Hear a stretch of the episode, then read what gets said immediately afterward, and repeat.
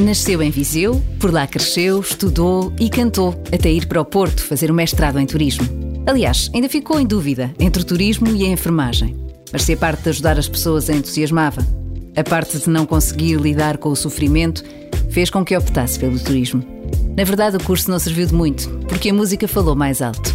Fez as malas, seguiu para Lisboa e foi à descoberta das casas de fado, porque apesar de conhecer bem os palcos, ainda lhe faltava esse estágio. De lá para cá, Catarina Rocha já gravou três discos, um a cada dois anos. E agora está no música.pt para partilhar com o Carlos Bastos e consigo a história do seu novo álbum, que se chama Sorte.